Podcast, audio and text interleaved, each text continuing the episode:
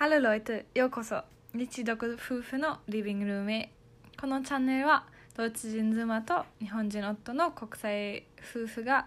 国際結婚や日々の気づきなどについて国際夫婦ならではの視点からお話しします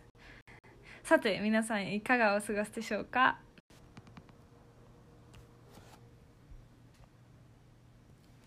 えーそれでは、えー今日は外国人としての日本での就活について、えー妻のアンネにこうドイツを卒業してドイツで大学を卒業してから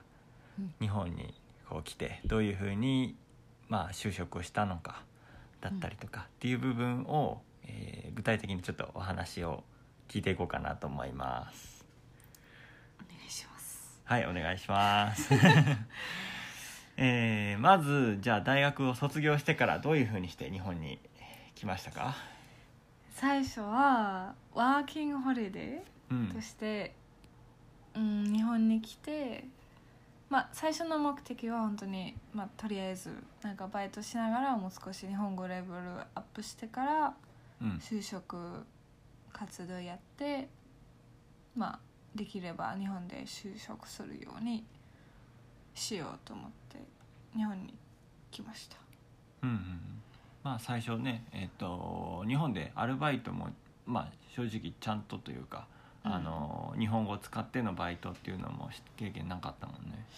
なかったねうん留学の間もねあの、うん英語英英語の会話チ先ュー生とタかーみたいなのやってたから、あんまり日本語の経験にはならなかったから、なるほどね。うん、まあそれで、えーワーキングホリデーのビザを持って、まあ日本に来て、えーアルバイトしながらうんまあ、日本で仕事を探したとどうやって探したうーん最初はもうとりあえずなんか外国人向けの、うん説明会山ほど調べててうん、山ほどはないけ どうん、ネットで調べてそうそうそうそううんずっと調べてで良さそうなやつには行こうと思って。うんうん、でな、うん、何軒か行ってみたけどうんこんなもんかつってこんなもん かこんなもんかっていう具な体な的んにかはどういうふうにう思っん思ってたよりもなんかそんなに、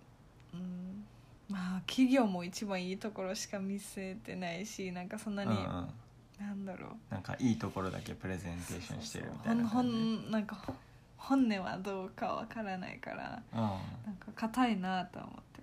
なるほどねまあそのなんていうイベントみたいなところでプレゼンテーションとかを見に行ったのかな、うんまあブースいろいろあってみたいな感じで。でいくつか会社は話聞いてみたうん結構聞いてたけどまあああ役に立ってるなとも思ったけどうん、まあ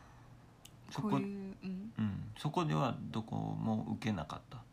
エントリーはしなかったその日はエントリーしなかったけど、うんその後あの一つのホテルにエントリーしててうんうんうんうんうんあ二つにエントリーしてたかあそっかな、うん、でもまあ結構そういうなんか IT 向けの会社が多かったからそれは別に自分がそんなに 興味がないというか、まあ、うん勉強もしてないし、あんまり IT についてはあんまり興味なかったうん全く 正正直言うとうんいや自分に向いてないなと思ったからそういうところには何もしなかったうんなるほどね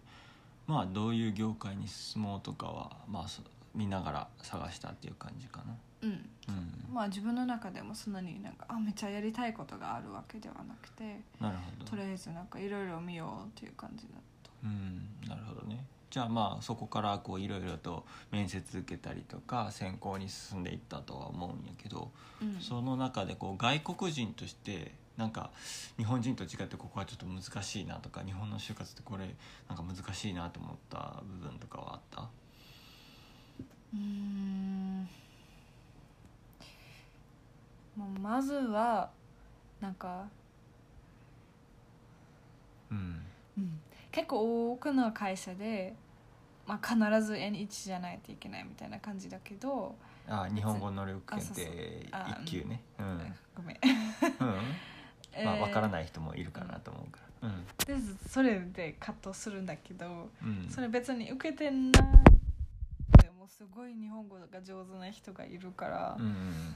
それでそういう人を完全にカットするのはちょっともったいないなっていうのは思ってた、うんなるほどね、まあもう全然わかるけどまあうん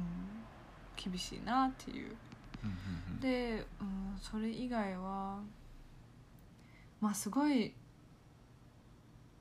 日本に合わせないといけないなっていうのは感じてたかな。日本の社会にそう文そうそう化にってことうんうんうんまあそういう、まあ、その時も結構なんかプレッシャー感じてたなんか本当にもうなんていう、うんその本当の自分として就活とかやってて、うん会社になんか就職できるのかな、うんやっぱりちょっとなんかある程度合わせてやった方がいいんじゃないっていうのを結構感じてた。まあよく見せてみたいなそう感そうじそうでうん何でも受け入れれるみたいなタイうんうんなるほどな、まあ、ドイツの就活っていうのは結構違うそういうところプについてはうん違うなあそうなんやどういうふうに違うどういうふうにまず日本って例えばまあ就活するってなったら大学卒業する前にみんなまあ就活の今はちょっと最近変わってきてるけど、うんうんまあ、俺とかが、あのー就活してた、まあ、3年前ぐらいまでっていうのはあのーこの時期大体まあ3月とかうんからこう夏までにかけて、まあ、みんなこう一斉に就活解禁みたいなこう、うんスタートの時期があっそうだてねでそこからこう、まあ、いろんな会社の説明会があってで面接受けてで内あの何回か面接受けた後に内定っていうのもらって来年の4月に入るみたいな。うん、っていうのが、まあ、日本のこうスケジュール的な就活のスケジュールっていうのはこんな感じだけど、ドイツの大学生とかっていうのはどういうふうにこう就職就職を進めるのまずそういうスケジュールは一切ない、実際ないじゃあなんどうかいそうのタイミングでこう始めるまず日本で結構みんな同じタイミングで卒業するじゃんそんなになんかもう6年とか7年ぐらい大学にいる人はあんまりいないんじゃないそうまあそうね、うん、て基本的に普通に授業を受けてちゃんと単位取ってればとかうん、同じ年、まあ大体の人は結構同じ年齢でうんうん入るし同じ年齢で卒業するんだけどドイツではまずそこがバラバラうんあそもそも大学に行く人の年齢とそうかあとはすっごい入バラバラ学するタイミングもねうん違ったりするもんねそうそうそうでうんそれプラスまあ大学でちゃんと勉強せずにとか、うんん働きながら大学行く人は結構もうちょっとうんうん普通より時間かかってしまうから、まあ、6年とか大学に行って働きながらへえ行けるんやまああフル、まあ、ドイツでフルタイムの大学生とうんうんパートタイム大学生とみたいなそういうのはあるうーんなんか夜夜間学校みたいなのがあってよ夜学校に行くみたいまなあ、とちょかっ、と違うけど、うん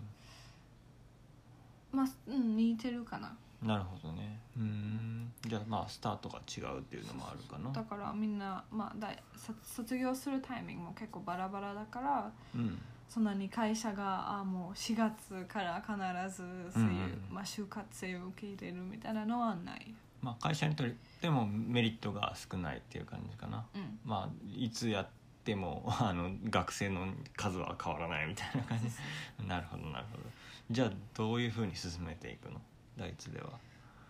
まあ普通にう多ん分日本とそんなに変わらず、とりあえずエントリーするでそこから書類選考うんうんうんと、まあ、面接1回2回ぐらい、あそこはまあ日本と変わらないんやあんまりうんまあたまうん、まあ履歴書送ってでエントリーというかまあそのねその書類の審査があってうんでそこから面接受けて、まあ、入社するみたいなそうそうそうじゃあ内定とかもらった後どれぐらいで入社するもんうーん多分会社によって違うと思うけど、なのうん1年後とかそういうのはないと思うーんう、結構2ヶ月とか最大でもなんか3ヶ月とかぐらいだと思うあなるほ言うどとじゃあ日本のし、まあ、転職とかと結構似てるかもしれんなうんうんそんなう感んなるほどね、まあ、日本のこの就活について、まあ、結構違いがあるけど戸惑いみたいなのはなかったなん戸か惑いうん、変な感じというかうーどうしようみたいななんかこうしどういうふうに就活してなんかと内定もしもらってもどうしたらいいんだろうみたいなとかまあうん一番心配してたのは、うんうんその内定もらって会社に入ったら、まあ、ほんとその会社の本当の面見えるじゃんうんうんうんドイツでは結構最初からその面接の時から本当のとこ見えるような感じまあまあどんな会社でも、まあ、よく見せうんうんるんだけど、ままあそれはそうあね、ドイツはもうちょっとなんか法律とかも厳しいし結うん構働く環境が全然違うから、あまあそんな入ってみにて差がないと思ううん正うんうん直思う,、そんなになんかブラック企業とホワイト企業でめっちゃ差があるわけではない。うんなるもちほろどんもうちょっといい会社とかもあるんだけど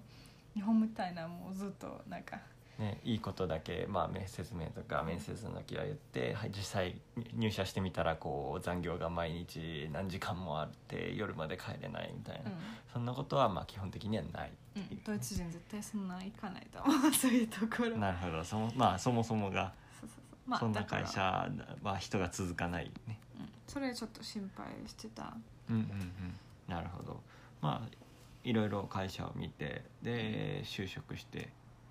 そううんねで今は結局は、まあうん、違うところだけど転職した、ううんん転なる職しほどました最初に入った会社からは転職したと。そうまああの